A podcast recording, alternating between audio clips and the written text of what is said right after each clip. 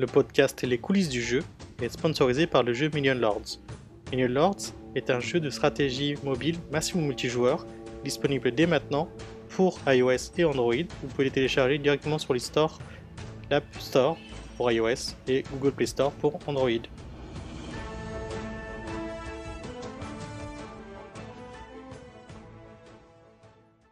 Bonjour à tous et bienvenue dans un nouvel épisode du podcast Les coulisses du jeu. Je suis Antoine Mongeon. Et cette semaine, pour euh, bien continuer euh, notre rythme qu'on a, voilà, qu'on a commencé depuis un petit moment, on a toujours Robin qui, qui m'accompagne. Salut Robin. Hello. Comment vas-tu? Euh, Malade, ça va. Petite voix malade, ouais, bah oui, Ouais. j'espère que tu vas vite te rétablir. Et euh, on a aussi un- une invitée qui s'appelle Anaïs. Salut Anaïs. Salut. Euh, ben, écoute, ravi de te recevoir dans notre, euh, notre podcast Les coulisses du jeu. Et euh, tu es CEO de la société euh, Fireplace Games, si je dis pas de bêtises, hein, c'est comme ça que ça s'appelle. Exactement. Voilà, C'est ça. c'est ça. Et du coup, en deuxième partie de l'émission, tu nous parleras un peu plus de, bah, de ton studio, de- du jeu, et bah, de, de vos projets un peu, et votre parcours aussi, qui est super intéressant, parce que voilà, c'est un projet étudiant qui a, qui a été euh, poursuivi au-delà de- du, cadre scolaire, dans un cadre plus professionnel, et c'est euh, une expérience euh, qu'on n'a jamais trop eue euh, encore dans notre podcast, et ça serait intéressant, du coup, que tu puisses apporter ton témoignage et l'expérience que vous avez acquis avec ce projet. Et du coup, on attaque plus la partie news. Première partie, n'hésite pas à intervenir, hein, Anaïs, si tu as des choses aussi sur cette première partie, si tu veux faire des remarques, des commentaires, voilà. Euh, Ça marche. Je te laisse attaquer, Robin Ou tu, Je veux attaquer, mais tu, Alors, tu- tu as le choix, tu as l'embarras du choix. euh, du coup, bah, je vais attaquer par, la, par une première news. C'est un article qui explique en fait. Donc, c'est une nana qui a monté trois studios en 14 ans, si je dis pas de bêtises, et qui donne en fait ses cinq conseils euh, pour monter un studio. Alors, ça. hmm. comment Elle s'appelle elle s'appelle, euh, Ella Romanos. C'est ça, oui. Et c'est euh, ouais, un article sur euh, gameindustry.biz. Et, euh, et vas-y, hein, si tu avais, Bah. noté des trucs hein, importants. Ah. Donc, ouais, pour résumer, en fait, surtout les cinq points, parce qu'apparemment, elle a quand même eu du mal à trouver ces cinq points finalement. Euh, c'était déjà d'avoir une vision partagée avec ses cofondateurs.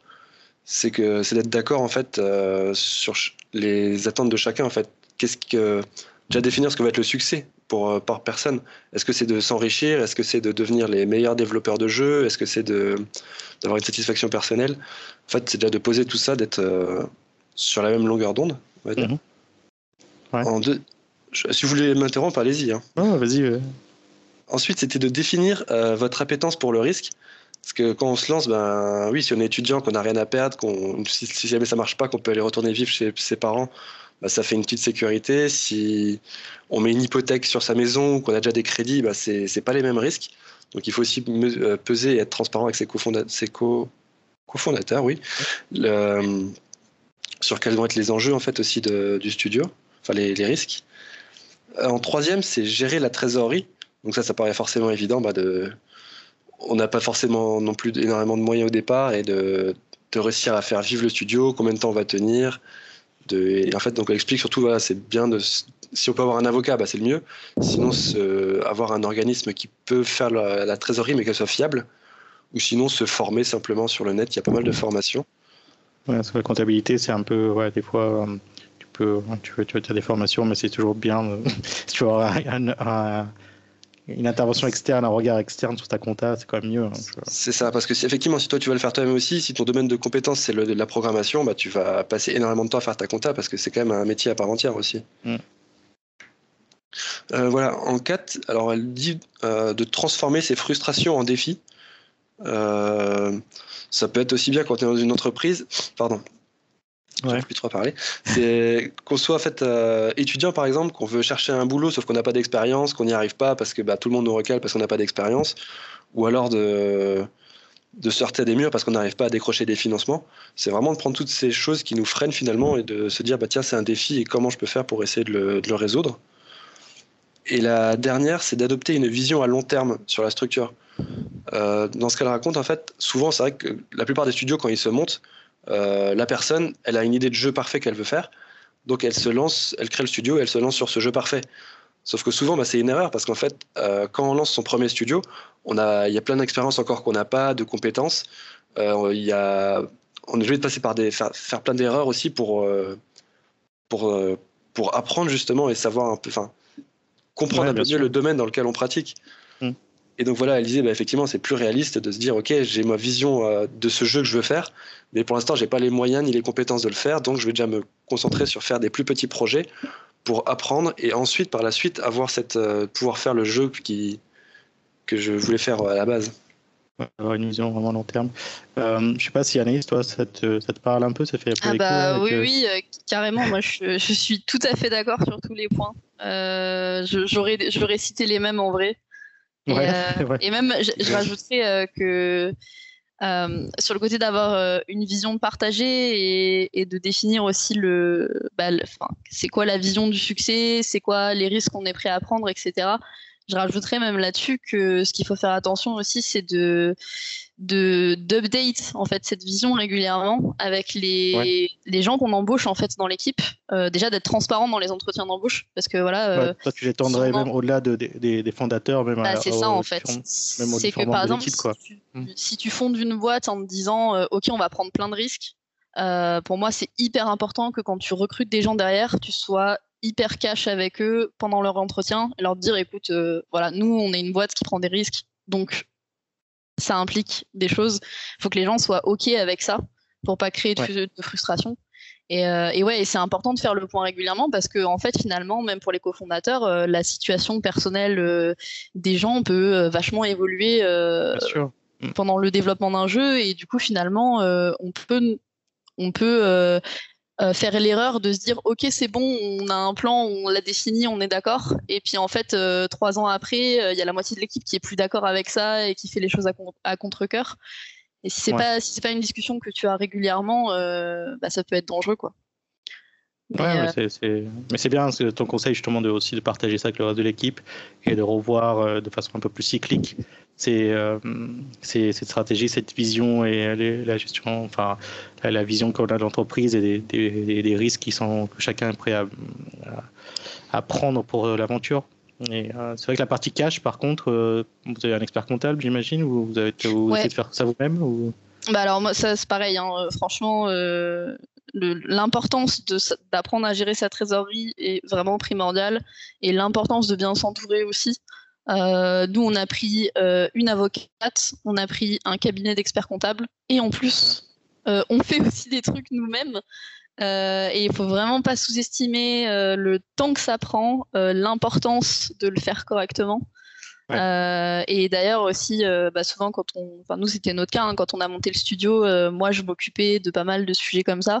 Il faut vraiment garder à l'esprit qu'à un moment il va falloir embaucher quelqu'un, que ce soit euh, euh, un assistant administratif euh, ou office manager euh, ou quelqu'un qui fait la compta en interne. Enfin, il y a un moment où, où en fait euh, le, le- si le dirigeant du studio n'est pas quelqu'un qui de base vient de ce métier-là, euh, il faut déléguer ça et il faut embaucher quelqu'un. Ça prend Ouais. énormément de temps. Et c'est Ouais. c'est dur. Oui, non, mais c'est dur. Et puis, ça fait pas. Enfin, c'est c'est des fonctions qui sont importantes dans une société, mais c'est des fois, tu as l'impression voilà, de, de perdre du temps sur des choses euh, peut-être qui ne sont pas du jeu, enfin, qui ne sont pas le core business. Et, et, de, de- et que là, tu pourrais avoir un coup de main avec quelqu'un de plus expérimenté sur le sujet qui pourrait vraiment t'aider à plus se focus, focus sur la création de, de- du jeu, quoi. J'imagine. Bah ouais, c'est ça. Ouais. Et après, euh, par contre, faut aussi garder à l'esprit que tu auras toujours le nez dedans, quoi. C'est qu'il faut, Ouais, ouais, euh, tu, tu peux pas, tu peux pas complètement déléguer à une autre personne et tout parce que c'est c'est vraiment tellement lié euh, à, à la production de ton jeu parce que bah, tes, tes, tes milestones de financement finalement euh, deviennent tes milestones de production.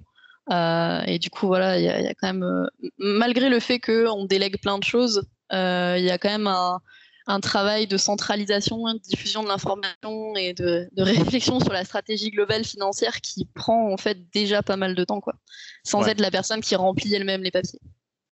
Ok. Bon, comme tu dis, finalement, ça va aussi influer sur les choix que tu vas faire dans, dans la production de ton jeu. Bah ouais, tout à fait, ouais. Top. On passe à la news d'après. Je, tu veux que je la fasse sur moi ce que j'aime bien c'est les, les, assets hein, sur les, les marketplaces et les, et les asset stores. Donc il y a une super, bah, il y a les assets gratuits du mois de décembre sur le marketplace d'Unreal, euh, non pas d'Unreal, si c'est Unreal Engine, ouais. Unreal Engine. Euh, si, ouais, Unreal Engine, je, je, confonds les deux. Faut pas que je fasse de board. Euh, donc en gros, ce mois-ci, on a un, un, asset, voilà, on a pas mal d'assets gratuits. Euh, on a un système d'action RPG là, pour avec voilà pour multijoueur avec un système d'inventaire, etc. qui est proposé gratuitement sur le marketplace. Il y a aussi un template pour l'Endless pour un Endless Runner à, base de shooter aussi. Donc euh, c'est que des templates gratuits, pour tester. Il y a des assets aussi, des props euh, un peu usagés, un peu euh, défectueux, du style un peu, voilà, un peu, ce que je veux dire, ouais, des barils d'essence, des pneus, des, ouais, voilà, ouais, si... des cocktails Molotov, non, c'est des bouteilles. Ça peut... Je sais pas, ouais, je vais pas voir dans le détail, mais il y a des pneus et tout ça, ouais, qui sont un peu abîmés, un peu vieux, et du coup, vous pouvez vous en servir aussi vos jeux, vos protos. Euh, voilà, il y, a pas mal de choses euh, ce mois-ci. Donc, euh, allez jeter un œil sur le marketplace de Unreal Engine. bon, je n'ai toujours pas reçu mon, ma récompense, mon swag bag de, Epic hein, pour avoir fini le Blueprint Ninja. Bon, je suis un peu déçu. Faut être patient. J'espère le recevoir bientôt, mais euh, voilà, c'est les assets. Bien sûr, il y avait les Black Friday, toutes les promos sont terminées, donc euh, bon, euh, on vous redira les, les, infos s'il y a des nouvelles promotions, sûrement qu'il y en aura d'autres d'ici la fin de l'année. Je pense que d'ici la fin du mois, il y aura des nouvelles promos pour Noël, etc. Quoi, je pense. Et là, du coup, tu parles d'Unreal Engine, je me sens obligé de parler d'Unity. Euh, leur solde de fin d'année commence dans 4 jours et quelques. Ah bah voilà, bah, du coup. Donc voilà, je vais pas forcément en parler, mais sinon, je vais plutôt vous parler d'un autre, un autre aspect chez Unity. C'est que depuis 2016, en fait, ils gèrent un programme de report de bugs euh, qui est privé et qui se passe en collaboration avec des chercheurs dans la sécurité, en fait. Euh, en juillet 2021, ils ont élargi leur programme pour qu'il soit accessible un peu à, à tout le monde. Et en fait, ils ont mis 400 000 euh, dollars pardon, sur la table pour euh, donner des primes aux personnes qui reportent des bugs et qui sont validées. Donc en fait, ces primes, elles montent de 50 à 3000 dollars. Et voilà, en fait, Unity vous encourage vraiment à participer euh, si vous l'aider en fait à améliorer le service, enfin les services et le logiciel. Ouais.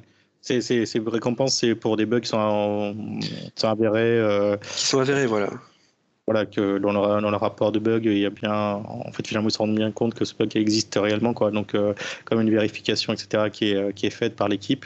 Et euh, c'est du bug bounty. Et je, ne savais pas du tout qu'Unity faisait ça, tu vois. Je, et je l'ai découvert aussi. 2016, mais c'est, ouais, ça peut être un beau moyen pour améliorer les, logiciels. Il y, a pas, mal de bots qui le font, hein, et, et voilà, il y a des gens qui vivent que de ça. C'est des chasseurs de bugs euh, qui font passent leur temps à aller euh, trouver des failles de sécurité, et, mais euh, de façon gentille, les remonter aux développeurs pour que bah, les corrigent et puis surtout bah, ils récupèrent une, prime au passage. Bon, c'est pas mal que Unity fasse ce, genre de choses. on mettra le lien dans, dans les notes de l'émission si vous voulez aussi vous aussi aller voir et contribuer au, bug au bug report de, de Unity. Hum, un sujet peut-être? Il nous reste ouais, une dernière news, enfin une double news, plus sur Ubisoft. Hmm. Alors, euh, donc en fait, alors ça, ça propos des NFT, je ne sais pas comment commencer cette news. ils, ont... ils commencent à mettre de la NFT sur le jeu euh, Ghost Recon euh, Breakpoint sur PC uniquement. alors, j'ai pas beaucoup forcément d'infos. Je sais qu'ils ont créé une plateforme qui s'appelle Quartz, qui permet de faire l'acquisition justement des NFT que eux d'ailleurs appellent euh, Digit, Digit peut-être au pluriel. Euh, et voilà, donc sur leur jeu, apparemment, de ce qu'ils disent, ce sera vraiment que pour faire de la cosmétique. Ce sera par exemple pour avoir des armes, des véhicules, mais il n'y y aura aucun impact sur le gameplay. Ouais, ouais c'est, ils, y vont un peu en mode. Euh, ils vont dans cette, partie NFT Ubisoft avec un peu le, pour tâter le terrain, un peu voir si le, comment est-ce que l'eau est chaude ou pas avec le, vraiment le bout du doigt d'orteil pour, euh, essayer de, voir comment le, va réagir. J'ai l'impression hein, de, ce que je vois dans les news. Euh, là, c'est le lab de, enfin c'est le lab chez Ubisoft hein, qui euh, Innovation Lab qui tente de, faire des choses qui essaie de pousser un peu la partie jeux à base de blockchain, NFT, etc. au sein d'Ubisoft. Donc là, c'est le premier vraiment première annonce vraiment par rapport à NFT au sein d'Ubisoft avec euh, l'usage sur Ghost Recon Breakpoint des NFT sur, en plus tu me dis sur la version que PC, donc ce qui est, ce qui est logique, hein, à mon avis les consoles, Sony, Microsoft, ils n'ont pas trop envie d'entendre parler de NFT, de, de jeux à base de blockchain pour l'instant, euh, sûrement que ça viendra plus tard, mais en tout cas là c'est vraiment sur la partie, euh, sur la partie PC. mais j'ai l'impression qu'ils y croient, mais ils veulent essayer quand même d'y aller, mais avec la partie, enfin, avec, avec, toute l'inertie qu'il y a pour prendre des décisions, je pense que ça, doit coincer dans pas mal de, d'étapes avant de pouvoir arriver à faire des choses beaucoup plus ambitieuses euh, sur des jeux. Euh, tu vois, voir un genre comme Axis Infinity chez Ubisoft, euh, je suis pas sûr que c'est demain qu'ils vont pouvoir nous sortir un jeu comme ça, quoi. effectivement, oui.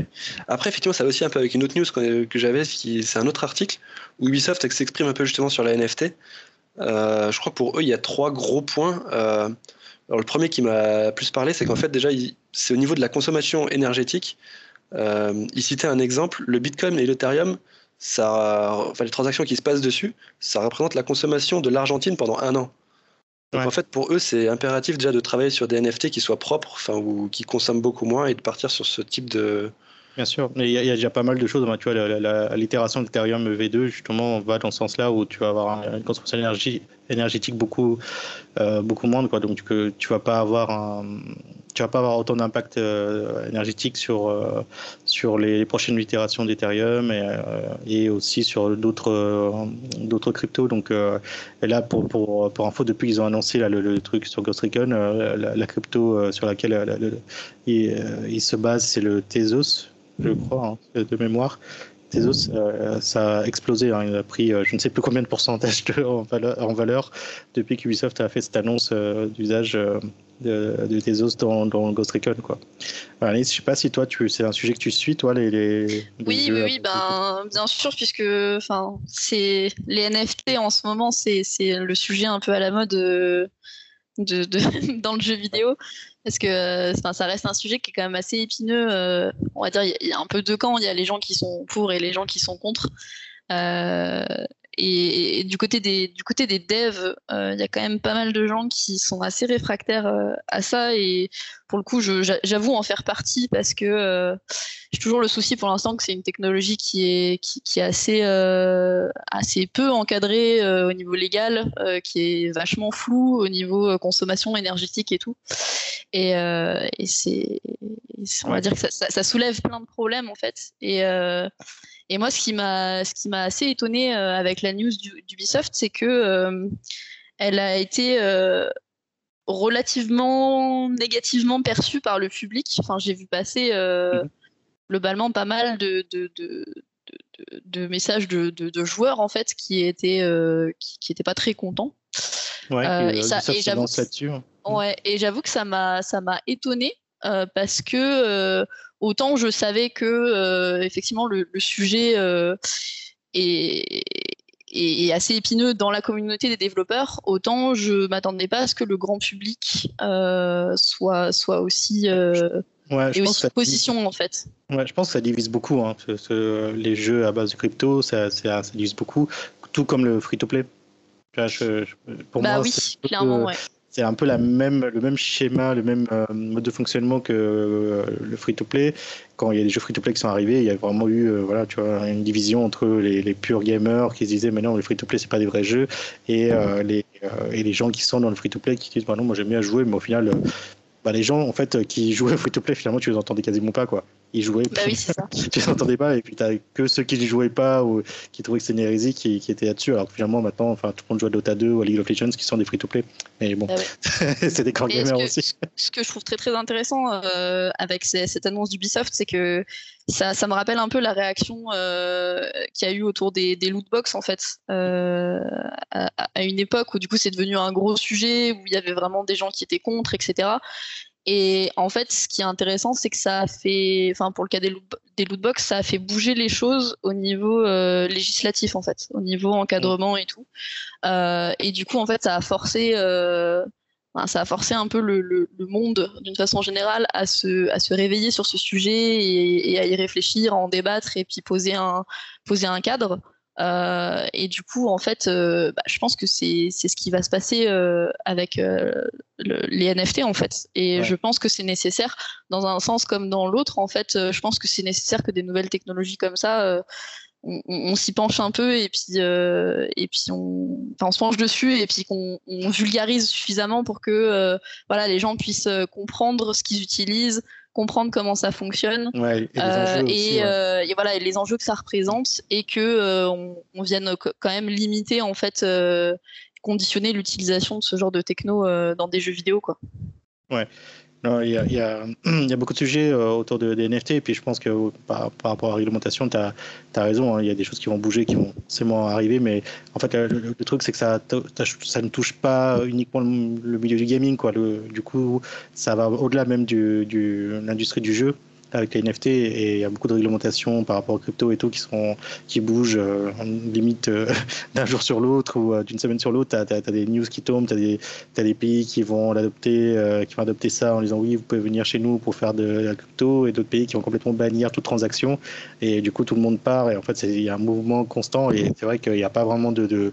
C'est un peu le Far West pour l'instant euh, mais c'est comme, bah, comme Internet l'a été à ses débuts, et euh, ça s'est petit à petit euh, réglementé, consolidé, etc. Donc c'est vrai qu'il y a des choses un peu dans tous les sens, et ça, moi j'ai hâte de voir un peu ce que ça va donner la suite autour, de, autour de la thématique NFT. Et, nous, je pense qu'on est un peu, un peu, un peu hypé avec Robin sur, ce, sur cette thématique-là, donc voilà, on n'est peut-être pas assez objectif, mais c'est vrai qu'au niveau tech, dev, il y a des, trucs hyper intéressants à faire. Juste, tu vois, techniquement, c'est surtout ça qui est, qui est hyper, euh, hyper trippant. Quoi. Donc, euh, c'est des nouvelles technos, c'est des nouvelles, euh, nouvelles façons de, coder, de programmer et des, et des, choses hyper intéressantes à faire. Et c'est, cette philosophie-là, c'est hyper c'est hyper excitant en fait. Moi, je changeant vraiment ton avis sur le. Ouais, c'est comme les débuts d'Internet où en fait, ben, il y a plein de choses qui sont possibles et on ne sait pas vraiment encore quoi et quelle utilité on va en trouver surtout en fait parce que c'est ça. Mmh, ouais, c'est sûr.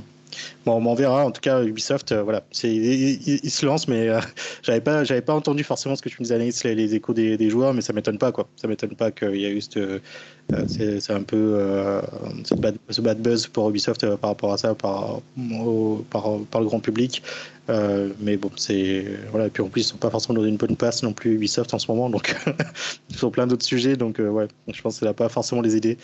Euh, je pense qu'on a fait le tour des news, euh, Robin, si je me trompe pas. Ouais, t'avais rien d'autre sous le coude. Donc, euh, bah, écoutez, on va passer à l'étape, enfin, l'étape numéro 2, bah, du coup, la partie numéro 2 du podcast avec toi, Anaïs. On va faire, du coup, on va pouvoir te poser plein de questions. Et la, les premières questions, c'est surtout bah, que tu nous décrives un peu bah, qui tu es, ton parcours et bah, d'où tu viens, et puis surtout ce que tu fais actuellement. Euh, oui, bah alors du coup, euh, donc moi, euh, comme tu l'as dit tout à l'heure, je suis CEO de Fireplace Games. du coup, studio qu'on a monté il y a à peu près deux ans. autour, d'un projet en fait qu'on avait fait pendant nos études qui s'appelait En Garde. moi, à la base, pour, revenir un petit peu en arrière, à la base, j'ai fait des études de jeux vidéo, mais en, en, game art en fait. Donc euh, je me suis spécialisée en, en character art, donc en, création de personnages en 3D. Euh, donc vraiment, je viens pas du tout du milieu euh, business management, tout ça. J'ai vraiment fait des études artistiques. Et c'était Super Info Game Rubica à Valenciennes.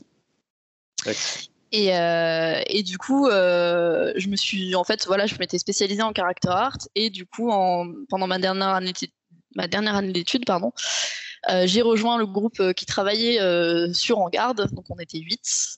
en Garde, qui du coup est un jeu d'action de KPDP, dont l'ambition c'était de retranscrire les codes de d'œuvres comme Zorro, Les Trois Mousquetaires.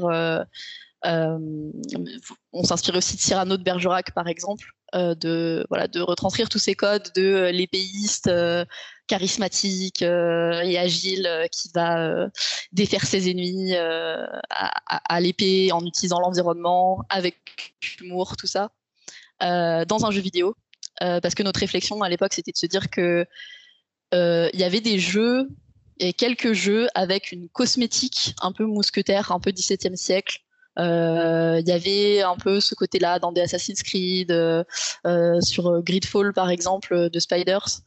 Mais en fait, il n'y avait pas vraiment de jeu dont la thématique, vraiment le cœur de la thématique, c'était représenter cette fantaisie-là en fait. Et nous, on s'est dit bah tiens, en tant que projet étudiant, euh, c'est cool, c'est marrant. Et du coup, on a travaillé sur ce sur ce jeu pendant un an. Et à la fin de nos études, on a mis euh, le, le, prototype en ligne. Et puis on est parti euh, bosser dans, dans différents studios en France. Donc on avait une, la, moitié de l'équipe qui est partie chez Ubisoft.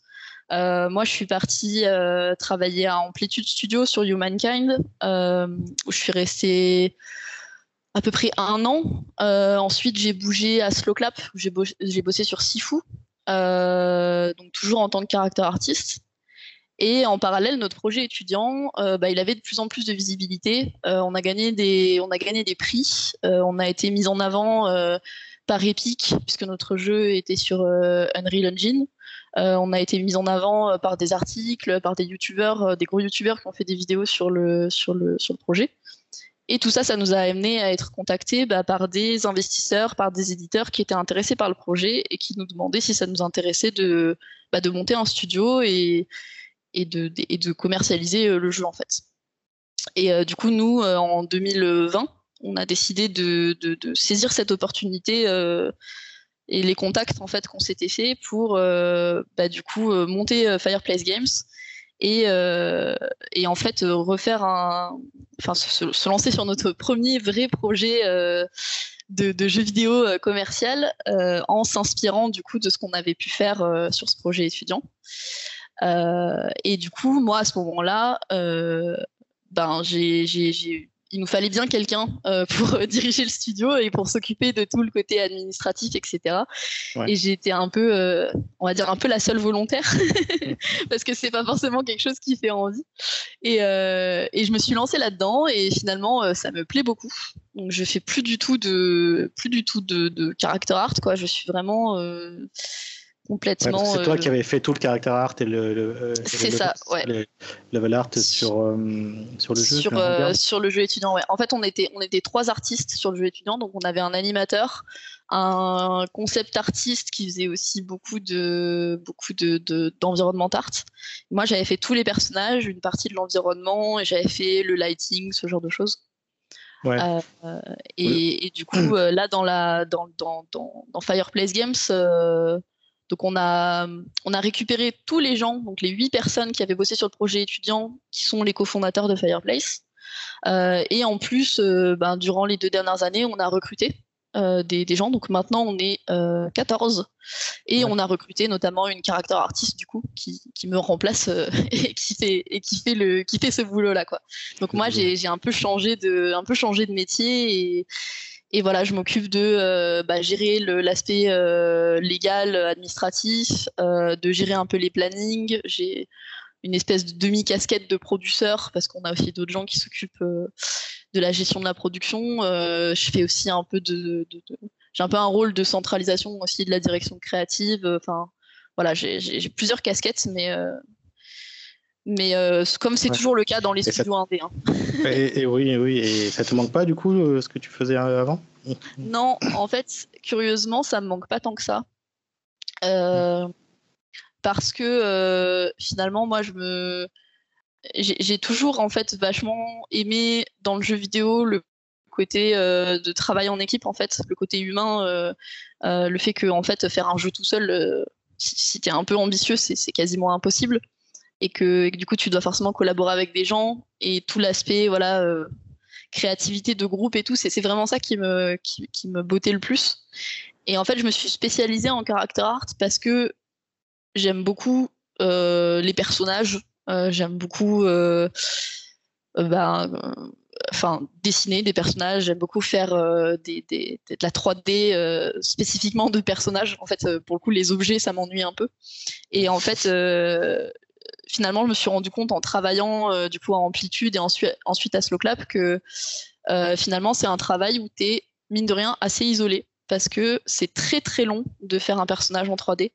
Euh, c'est vraiment un process qui prend, qui peut prendre en fait plusieurs mois des fois entre le moment où tu commences le personnage et où tu le, tu le termines et qu'il est vraiment en jeu. Il peut se passer des semaines voire des mois quoi.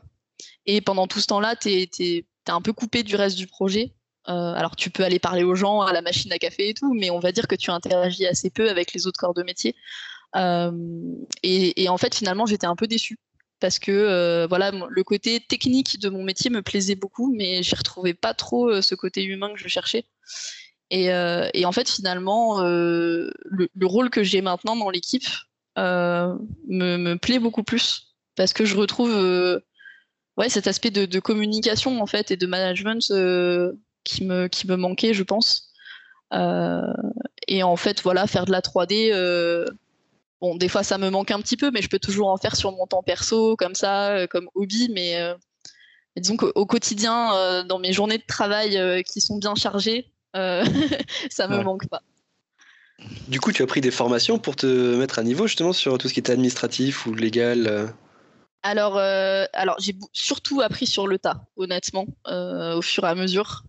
Euh, j'ai, eu, on a eu la chance d'être incubé dans un, incubateur d'entreprise à Montpellier qui s'appelle le Business Incubation Center. du coup, on a... Vous êtes basé, mais vous êtes basé à Montpellier, du coup, c'est ça On est basé à Montpellier, ouais. Et, et, du coup, j'ai eu, j'ai eu un, un, mois à peu près de formation sur certains sujets, mais qui finalement finalement, c'est des, choses que j'avais déjà un peu appris sur le tas parce que cette formation, je l'ai faite euh, à peu près six mois après avoir monté l'entreprise, donc j'avais déjà fait une bonne partie des démarches. Et sinon, en vrai, euh, je, me suis un peu auto-formée en fait. J'ai passé, euh, quand j'étais encore à Slowclap, je passais mes soirées à regarder des vidéos YouTube qui expliquaient c'est quoi le métier de CEO, qui expliquaient comment on négocie un contrat de financement, plein d'articles, tout ça. Enfin, D'ailleurs, j'ai retrouvé récemment, c'est assez drôle, j'ai retrouvé mon, carnet de notes de l'époque. Et j'ai vraiment euh, quasiment un carnet entier rempli de, de, notes euh, avec des, termes avec trois points d'interrogation à côté, que, genre de, langage légal que je ne comprenais pas, euh, et où je cherchais des définitions et tout. Donc c'était assez intense. Mais, mais finalement, ça, ça se fait. En fait, ça, se fait. Euh, il y a beaucoup, beaucoup de ressources sur Internet. Et en fait, la plupart des choses, c'est des trucs que tu apprends sur le tas. C'est en faisant, c'est euh, en remplissant le papier où tu te poses la question. Euh, quand tu as un retour de l'administration française qui te dit oh, Vous avez une erreur dans votre document, tu fais Ah, oups, je ferai attention la prochaine fois. donc, c'est surtout ça, quoi. Et, et tout l'aspect aussi management, de gérer une équipe, etc. Je pense que c'est des choses on avait eu un peu des cours à l'école de management et tout, mais en vrai, la plupart des choses, euh, tu, l'apprends sur le tas. Euh, et, ouais, la, première, franchement, la première année euh, de la boîte, j'étais un peu perdue. Il y avait plein de trucs que je savais pas faire et tout. Là, j'arrive à un stade où. J'ai vraiment l'impression, ouais. En fait, il y a encore plein de choses. Hein, j'apprends encore des choses tous les jours, mais donc j'arrive à un stade au bout de deux ans où c'est vraiment mon métier et je suis à l'aise dedans et et voilà. Et je, je suis un peu plus sereine. Donc euh, mais c'est mais du coup ça clairement ça se fait quoi. C'est il n'y a pas besoin d'une formation spécifique euh, pour euh, pour, pour remplir ce rôle. Mais je rejoins ton avis ouais effectivement c'est vrai que d'apprendre sur le tas souvent on, apprend tous en fait en pratiquant. Bah ouais tout à fait ouais. Et, puis en plus en plus il y a aussi cet aspect ce que tu faisais Ouais, pardon, vas-y. On se coupe tous cet aspect sur le sur le management spécifiquement, où je me suis rendu compte qu'en fait, il y a, des méthodes. Euh, moi, on m'avait enseigné des méthodes de gestion de production, par exemple, euh, qui sur le papier ont l'air super bien, mais en fait, euh, bah, ça va pas forcément marcher avec toutes les équipes. En fait, il y a des gens avec qui ça marche, des gens avec qui ça marche pas. Ça dépend vachement de ton projet, ça dépend de tes enjeux, ça dépend de la vision en fait qui, que, tu as en fait. Et, finalement, il y a toujours une grosse part d'adaptation. Et, mmh. en fait, tu pourrais avoir, enfin, je pense honnêtement que tu pourrais avoir fait toutes les études du monde euh, dans le milieu du management. Il y a des choses que, euh, tu, ne sauras jamais tant que tu t'es pas confronté euh, à, la réalité de ton projet, en fait. Ouais, je, te rejoins, je te rejoins là-dessus. tu as, entièrement raison je, regardais ton ArtStation et, et en fait, tu, fais des trucs incroyables. Hein, enfin, en, en caractère artiste, euh, c'est super. Et du coup, je voyais un peu aussi les crédits de, de, de, gens qui ont participé. Donc, vous étiez, euh, tu me disais, vous étiez combien? 8, non? Ouais, Pendant le projet étudiant C'est ça, on était 8 euh, du coup à travailler à, à temps plein entre guillemets sur le projet. on a aussi fait appel à des à des gens qui nous ont aidés, des gens de, de l'extérieur. Notamment, on a on avait un, compositeur euh, qui nous a fait euh, la musique, euh, qui était un étudiant d'une autre école de, son, qui du coup nous a fait toute la musique du jeu. on a aussi fait appel à, à d'autres élèves des années, des années des, des années en dessous de nous en fait pour euh, nous donner des coups de main sur euh, faire quelques quelques assets, quelques textures. Vous avez aussi du voice-over. Enfin, On a aussi ouais en fait pour, le, doublage. Alors c'est très rigolo, c'est que pour le doublage. Euh, toutes les voix, sauf celle du personnage principal, sont faites par des gens de l'équipe. qui se sont enfermés pendant quelques heures dans un bureau avec un micro et qui ont, et qui ont doublé tout le jeu. c'est génial. Des, des espèces d'accent espagnol et, euh, et, pour le pour le doublage de l'héroïne on a eu vous n'avez pas fait de euh, n'avez pas fait de, de, non euh. malheureusement on n'y avait pas pensé à l'époque mais ça aurait été marrant. Et, et, pour le doublage de l'héroïne en fait c'est une étudiante du coup de notre école qui était étudiante en, en, en film d'animation qui en fait est mexicaine d'origine euh, et qui du coup parlait euh, bah, couramment euh, espagnol, donc ça, enfin couramment espagnol et du coup anglais, donc du coup elle pouvait faire un vrai accent, on va dire, donc c'était un peu mieux. et en fait pour l'anecdote, elle est, elle est en partie comédienne, enfin elle, elle avait joué déjà dans, dans, des films notamment. Ah euh, donc elle avait vraiment une expérience de, comédienne. Euh, et, en fait, on est tombé sur elle euh, quand, on, quand on cherchait. on avait passé, posté un petit message sur le groupe Facebook de l'école pour, pour chercher une doubleuse. Et, elle a fait, enfin, elle est venue faire un test avec nous. Et en fait, direct quand on l'a entendue, on s'est dit ah mais c'est génial, c'est exactement la voix qu'on voulait. Et du coup, elle nous a fait tout le tout le doublage qui, est super cool. Euh, et, ça n'a pas été dur du coup de gérer autant de monde parce que je, ne sais pas, je, ne vois pas de, vraiment de rôle de producteur dans votre. Vous avez un, si vous avez un gamme directeur producteur qui est Adrien Poncé, je crois, pendant le, pendant la phase euh, étudiante du moins. Euh, ouais. Mais comment c'est bah, passé en fait, en fait, ce qui était, ce qui était, ce qui était assez marrant sur, sur ce projet étudiant, c'est que globalement tout s'est déroulé assez fluidement et assez facilement. Alors après, il y a toujours des bémols et des soucis de production euh, comme sur tous les projets, mais globalement, euh, on va dire qu'on a passé toute l'année euh, plutôt sans encombre, on n'a jamais eu de gros soucis. Et, en fait, ça s'est passé assez organiquement. C'est que on avait Adrien effectivement qui, centralisait un peu des choses, qui faisait des plannings, des choses comme ça, mais bon, on les respectait toujours à moitié. on le faisait pas très très bien quoi. Euh, et, même en fait, les gens qui ont collaboré avec nous, euh, ça s'est fait très, ouais, très organiquement. Enfin, on avait un serveur Discord euh, sur lequel on les avait invités et puis on échangeait avec eux par message. Et, et en fait, c'est vraiment en partie pour ça que on a décidé de se lancer ensuite et de créer un studio. c'est parce que on s'est rendu compte que malgré le fait qu'on avait euh, des personnalités très très différentes et que bon bah des fois on a tendance euh, à pas être d'accord sur des sujets ou des choses comme ça.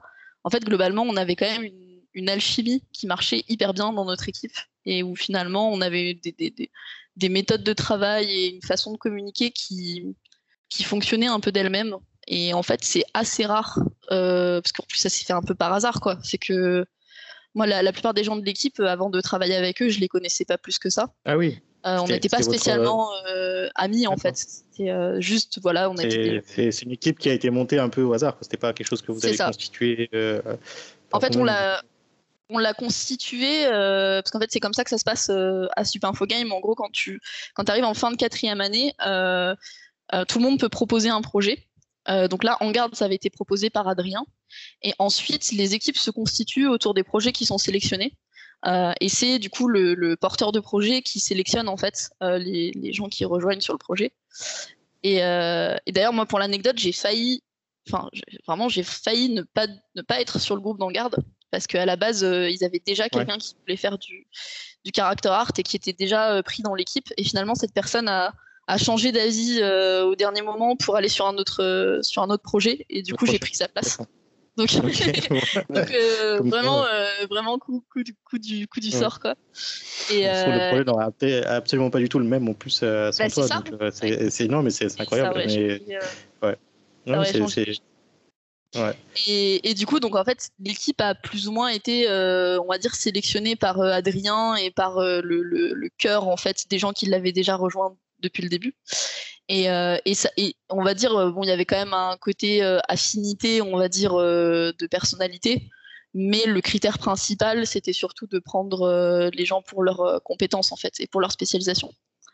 Donc, donc en fait, il y avait des gens déjà dans le groupe qui se connaissaient bien, qui étaient amis, d'autres qui se connaissaient pas du tout. Euh, enfin, après, on se connaissait tous un peu parce qu'on était de la même promo, mais je veux dire, euh, voilà, on n'était pas, un groupe de potes euh, qui sont mis ensemble exprès, quoi.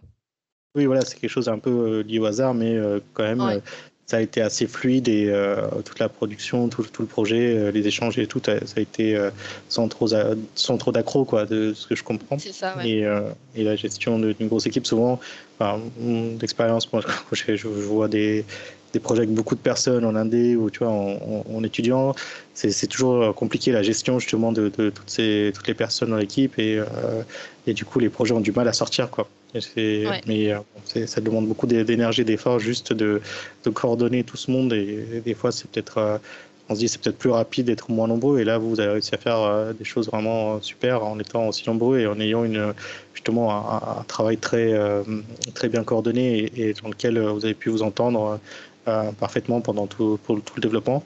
Euh, et même bah, du coup euh, vous retrouvez si vous vous êtes retrouvé pour créer un studio c'est que bah, ça, s'est forcément bien passé quoi. Donc bah, ce qui est assez ce qui est assez marrant d'ailleurs c'est que ça nous a ça nous a un peu piégé ce truc là c'est que du coup quand on a monté la boîte moi je partais vachement du principe que bah, ça allait être facile et que et que vu que ça s'était bien passé euh, pendant nos études, il n'y avait pas de raison que ça se passe mal euh, cette fois-là. Ouais. Et en fait, et en fait euh, quand tu arrives à des enjeux qui du coup sont, sont, sont différents parce que. Bien sûr, tu n'es plus dans un cadre étudiant sans enjeu. ça, tu n'es plus dans un cadre étudiant. Tu n'as plus l'encadrement aussi parce qu'on a été très bien encadré par des profs qui nous ont accompagnés pendant cette année-là, mais qui nous ont aussi derrière euh, aider euh, dans nos, recherches pour monter la boîte et tout. Enfin, et on leur envoie encore des fois des messages. Euh, enfin, on a quand même eu la chance d'avoir des, des, gens qui étaient derrière nous et qui nous soutenaient, enfin des gens qui avaient de l'expérience. Et c'est vrai que en fait, on a eu toute une phase au début du lancement du projet.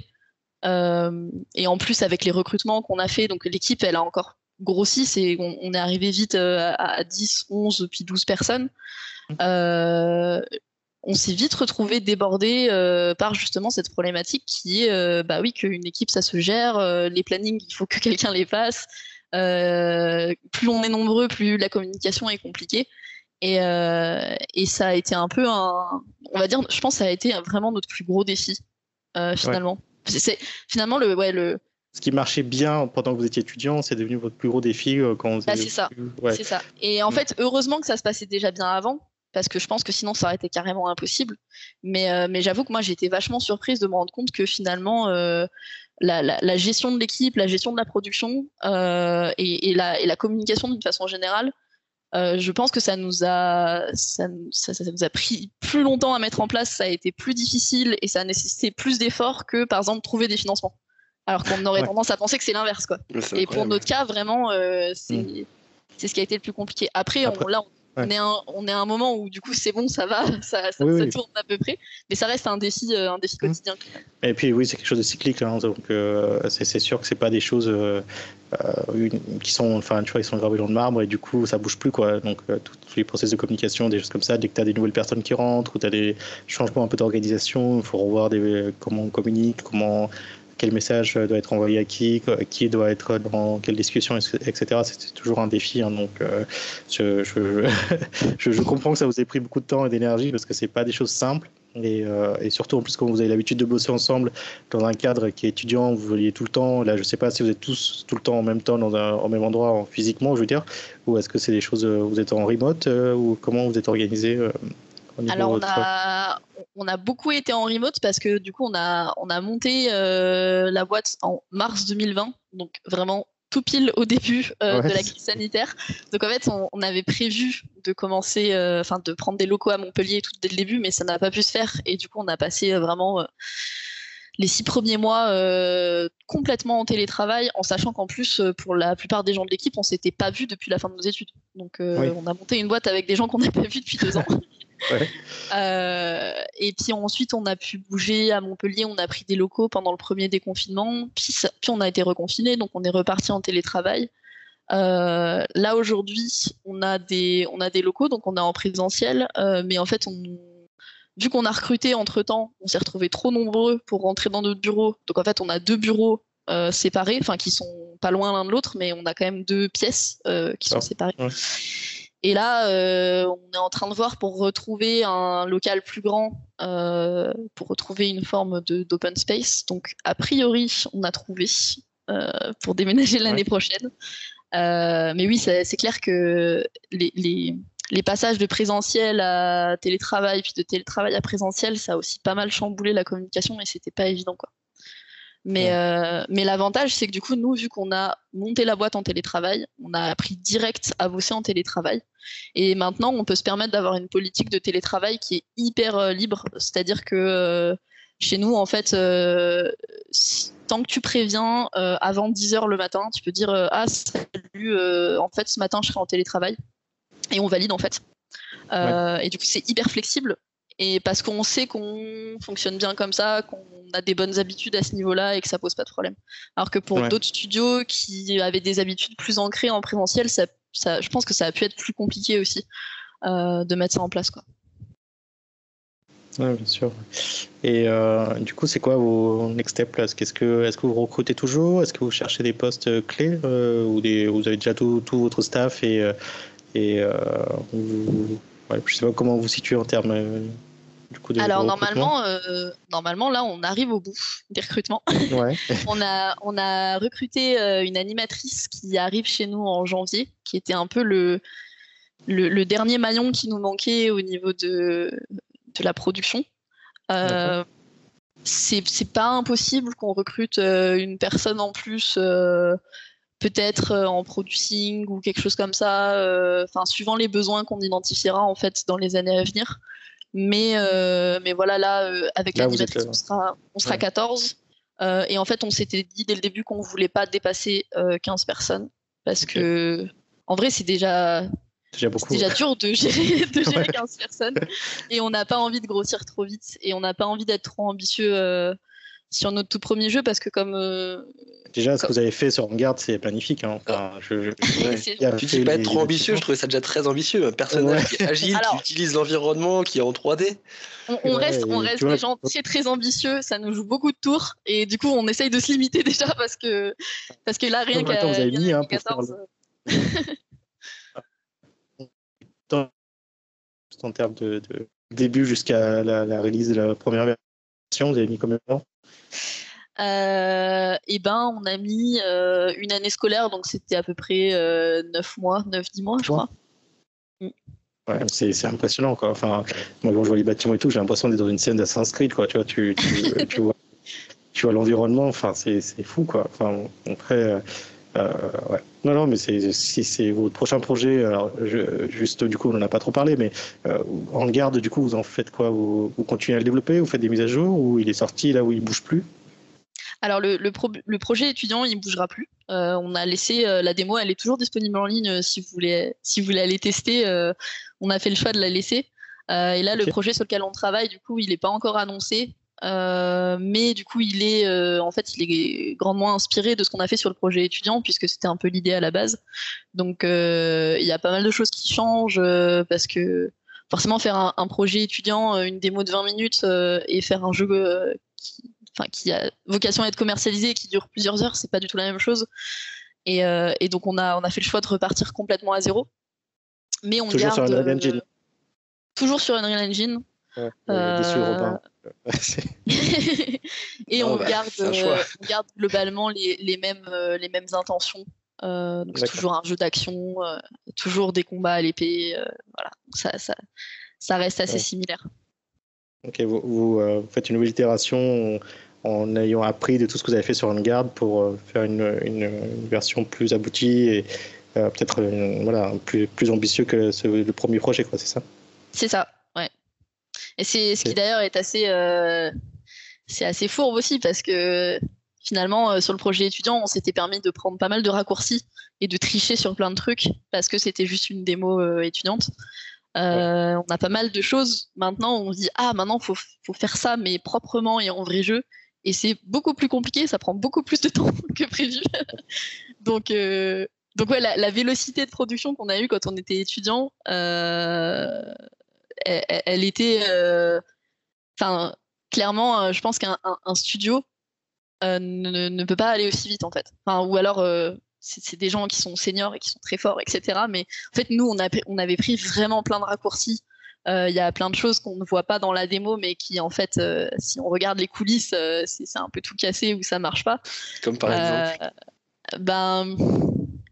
Par exemple, en fait, bah, souvent c'est une remarque qu'on nous fait au niveau artistique justement. On, nous dit souvent que les environnements sont, sont jolis et ça fait très plaisir, mais en fait, c'est complètement du bricolage parce que les, assets 3D d'environnement en eux-mêmes, euh, si on regarde de près, ils sont pas très bien faits. En fait, euh, parce qu'on avait, euh, comme je disais tout à l'heure, on, avait trois artistes sur le projet, donc on, avait un animateur, un, plutôt un concept artiste et moi qui était plutôt spécialisé en, personnage. Donc on avait personne dont la spécialité c'était de faire de l'environnement. Et du coup, en plus, on n'avait pas envie, on avait un peu la flemme de le faire. Et du coup, on l'a fait un peu à l'arrache sur plein de trucs. Alors, on a pris on a quand même fait certaines choses euh, bien parce que bon, voilà, on, avait bien écouté nos cours à l'école et on avait quand même des compétences. Mais disons qu'on a, on a, voilà, on a, on a, caché un peu euh, des trucs sous le tapis, quoi. Et par contre, euh, en fait, on, a mis vraiment du lighting et des post-process de caméra et tout à fond. Et en fait, on a, Enfin, on a vraiment triché avec plein de trucs. Il y a des assets euh, d'environnement qui sont réutilisés de tous les côtés de façon, euh, mais vraiment dégueulasse. Genre, par exemple, euh, on a des, espèces de banquettes en bois. En fait, ces banquettes-là, c'est des portes qui sont assemblées pour faire une banquette. j'ai juste mis des. En fait, en gros, j'ai fait, j'ai fait des caisses en, assemblage de portes et j'ai mis des coussins dessus. J'ai dit bah voilà c'est un canapé en fait. Et il y, a plein d'astuces comme ça, plein de trucs comme ça. Un canapé euh, do it yourself quoi. C'est exactement. c'est trop bien. Ah et on a plein d'éléments comme ça qui sont réutilisés de tous les côtés, euh, qui sont mis, euh, enfin un peu n'importe comment. Mais finalement. vu qu'on a travaillé ensuite la cohérence globale sur le lighting et les post-process, etc., en fait, ça se voit pas tant que ça. Et, et ça passe. Et en vrai, c'est c'est pas du tout optimisé. Le, jeu, il est hyper gourmand. Euh, enfin, il est injouable sur un PC, sur un vieux PC portable. Euh, et il y, a plein de gens qui ne peuvent pas jouer à la, cette démo euh, avec les, la qualité graphique au maximum parce que ça fait ça fait carburer les PC. mais en fait, pour un projet étudiant et pour faire des vidéos et tout, c'était très bien en fait. Et ce genre de truc, on peut pas se le permettre quand on a la contrainte de sortir sur console, par exemple. Oui, bien, bien sûr. Ok. Et euh, est-ce que du coup, euh, vous avez commencé déjà à annoncer un peu parler de prochains projets? Il y a des choses euh, où est-ce qu'on peut vous suivre? Est-ce qu'il y a une adresse, tu vois, sur, sur Twitter ou, une page web où on peut suivre un peu les, les, avancées de votre prod? Oui, alors on a, on a un site internet du coup qui doit être fireplace-games.com. Euh, On poste pas forcément de news dessus je crois que si je dis pas de bêtises, je crois qu'on a une, on peut, enfin, vous pouvez vous abonner à une newsletter qui, pour l'instant, euh, n'est pas vraiment active, mais du coup, le jour où on aura, on communiquera autour du projet, on commencera à envoyer des mails. Euh, sinon, on a un compte Twitter qui est un peu plus actif. Euh, du coup, pareil, c'est c'est Fireplace Games. je crois que c'est Fireplace-du 8, enfin tiré du bas Games. Ok, bah, je, mettrai les liens ouais, de, des comptes Twitter et du site internet dans, autre de l'émission pour les gens qui veulent, qui veulent vous suivre et vous retrouver. Et, euh, et puis voir, voir un peu l'actualité, de, de, voir. Parce que le premier jeu, alors tu as la démo sur Itch.io, je mettrai aussi le lien de, la démo dans Garde sur Itch.io, mais est-ce qu'il y a aussi une version sur Steam? Non, c'est que sur Itch.io, c'est ça? Non, c'est que sur Itch.io, ouais, pour l'instant. Euh... Ça marche. Euh, Robin, je sais pas si toi tu avais des, des questions encore pour Anaïs? Euh, je peux toujours terminer avec une dernière question, un peu comme d'habitude. Euh, du coup, vous avez monté le studio à 8 alors? Oui. Vous êtes 8 cofondateurs on, on, va même dire à, on va même dire à 9 parce qu'on est 8 cofondateurs, mais en fait, on a recruté notre première salariée euh, hyper vite parce que justement c'était une environnement artiste parce qu'on savait qu'on on n'avait personne pour faire les environnements. Et du coup on a on a une personne qui en fait qui a qui a, qui a créé la boîte en même temps que nous. C'est juste qu'elle est, elle, elle fait pas partie des cofondateurs elle était salariée directement quoi. D'accord ok. Vous êtes tous salariés aussi? Euh, oui, on est tous salariés, on est tous, euh, on est tous en CDI en fait, euh, parce qu'on a une politique aussi de d'embaucher directement en CDI, ce qui n'est pas forcément le cas de tous les studios, mais mais pour nous c'est assez important. On a tous le même salaire aussi, d'ailleurs. C'est pas mal de pas mal de, de, choses dans nos valeurs qui tendent vers l'horizontalité et l'égalité, on va dire. et la seule exception, c'est moi qui ne peux pas avoir légalement de contrat de travail puisque je suis mandataire social. Euh, mais du coup, voilà, j'ai un, un, équivalent, on va dire. D'accord. Mais oui, forcément, toi, tu pas la couverture euh, chômage et tout ça. C'est ça. C'est le, voilà, le revers de la médaille. Il y a des avantages en moins. Ouais. mais bon, après, euh, oui, c'est sûr que si vous arrivez à le compenser avec un équilibrage de salaire, ça met tout le monde sur un pied d'égalité. c'est super, en tout cas, c'est une belle, euh, c'est un beau projet. C'est, on a hâte de voir un peu la suite. Euh, si, voilà, si vous avez des infos et tout, on est preneurs. Et, puis pareil, hein, quand vous allez sortir votre jeu, Anaïs, euh, si vous avez des infos et que vous voulez partager, on sera ravi de t'accueillir toi ou quelqu'un de ton équipe, hein, pour parler un peu plus du jeu, le, prochain jeu sur lequel vous, travaillez. Et, et, on peut peut-être passer à la section hors scope, du coup. Robin, ok. Je, si euh, je peux, en tête, toi Je peux commencer, oui. parce, que moi, parce que moi, je pas du tout. non, bah pour le coup, là, j'ai fait un truc que j'avais jamais fait et que je recommande à tout le monde d'ailleurs, c'est que j'étais à. Donc, j'ai réservé une place déjà trois mois à l'avance pour aller à l'auditorium de Lyon et c'était pour voir en fait un film Retour vers le futur. Et la petite particularité, c'est qu'en fait, il y avait tout l'orchestre national de Lyon qui jouait euh, toute la musique du film, les deux heures, euh, en même temps que le film. Et autant je suis pas trop concert ou cinéma, autant le mélange des deux, j'ai trouvé ça vraiment extraordinaire. Même à, quitte à des fois oublier qu'il y avait tout l'orchestre et de, quand la musique s'intensifiait un petit peu, de me dire Ah mince, mais attends, mais il y a tout ça et de voir tout le monde qui s'active sur la scène, enfin, c'était assez impressionnant. Sans parler du son qui était juste euh, sublime. Mais tu avais déjà vu le film avant? J'avais vu le film avant, forcément, oui. Bon, c'est bien. Et c'est génial de revoir Autour le futur au ciné c'est clair que s'ils refont des projections. Euh, ah, maintenant, j'attends Jurassic Park. ouais. ok. Euh, moi de mon côté, alors euh, j'essaie de réfléchir rapidement parce que je suis en plein déménagement, donc j'ai pas eu beaucoup de loisirs ces derniers temps pour tous les travaux et, et euh, bouger des cartons, j'ai pas fait grand chose de, d'à côté. Euh, mais sinon, ouais, c'était. Euh, là, j'écoute beaucoup de podcasts. J'essaie de, vraiment de, reprendre aussi mon, mes habitudes. Là, j'essaie d'écouter pas mal de podcasts sur le Web3, justement, le Web3, les, les NFT, les cryptos et tout. j'essaie de regarder un peu tout ce qui se passe sur le côté là, j'ai découvert un, podcast qui s'appelle. Euh, alors, bah, c'est euh, Gary c'est quelqu'un que je, que je suivais d'abord sur, sur YouTube, qui a, qui a lancé aussi. Qui, ça, fait un moment en fait qu'il lance des podcasts et c'est pas mal parce que son système, c'est de en fait, reprendre un peu ce qu'il fait sur ses interventions sur YouTube, parce qu'il fait pas mal de scènes qu'il filme sur YouTube sur des conseils. En fait, c'est un gars, il donne que des conseils sur bah, comment gérer ta vie, ton projet, être entrepreneur et, c'est génial. Et du coup, il y a plein de séries de, de mini-épisodes en podcast sur lequel bah, il parle de euh, voilà, euh, qu'est-ce que tu vas faire. Et en gros, c'est un conseil, si je peux résumer en une phrase, c'est euh, faites du contenu, faites du contenu, faites du contenu, faites du contenu. Et si vous faites pas de contenu, vous êtes nul. Voilà. C'est un peu ça. Si tu fais pas, voilà, si t'es pas sur LinkedIn, sur Twitter, sur Insta, sur machin, si tu fais pas de contenu et que tu te plains parce que ton business décolle pas, c'est que tu euh, c'est pas de raison de te plaindre. Il est assez cash, sa façon de parler est assez crue, mais euh, j'aime bien. Voilà. Euh... Et toi, Anaïs?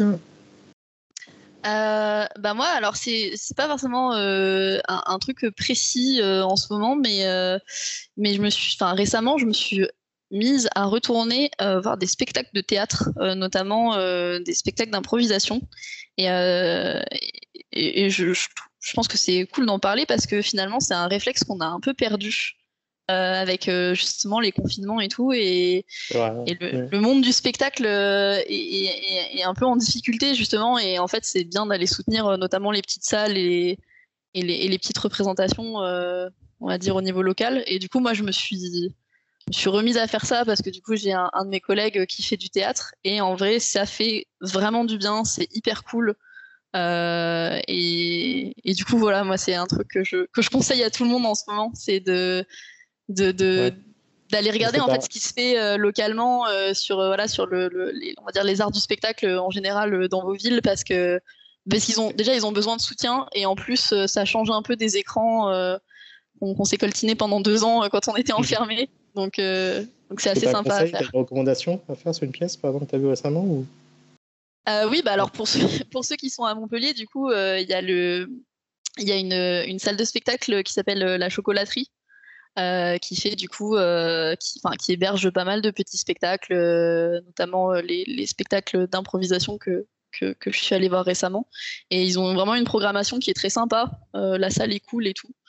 c'est facilement accessible en voiture, tout ça. Donc voilà, pour les gens qui sont sur Montpellier, n'hésitez pas. Et, D'accord. C'est ça. Super. Merci euh, pour tes conseils. On a terminé pour notre épisode euh, de cette semaine. Euh, je, te remercie encore, hein, Anaïs, hein, pour tout le témoignage, le temps que tu as pris pour raconter le parcours de ton projet, de la boîte. C'est super intéressant et, c'est, comme je t'ai dit, hein, c'est un grand plaisir qu'on pourra vous réécrire pour nous parler de votre prochain jeu. Euh, vous pouvez nous retrouver pour euh, notre part les quiz du jeu sur toutes les plateformes de podcast euh, habituelles, hein, Apple Podcast, Google Podcast, Spotify, partout. Et j'ai complètement oublié de faire cette annonce au début de l'émission, comme je m'étais dit de le faire. Mais là, je rattrape. Du coup, n'oubliez pas de nous, voilà, nous mettre 5 étoiles sur Apple Podcast et nous mettre des, bonnes reviews pour donner un peu plus de visibilité sur ce podcast. On a aussi le, la chaîne YouTube Les coulisses du jeu qui est disponible, sur lequel vous pouvez retrouver l'émission. Et pareil, hein, abonnez-vous, un petit like et tout, ça fait toujours du bien pour la visibilité euh, de ce qu'on fait. Et, euh, et, puis dernier point, bah, notre Twitter, arrobase euh, coulisses du jeu, coulisses au pluriel. Et eh bien, c'est tout pour nous et je vous souhaite une excellente semaine et on se dit à la semaine prochaine. Bye. Ciao.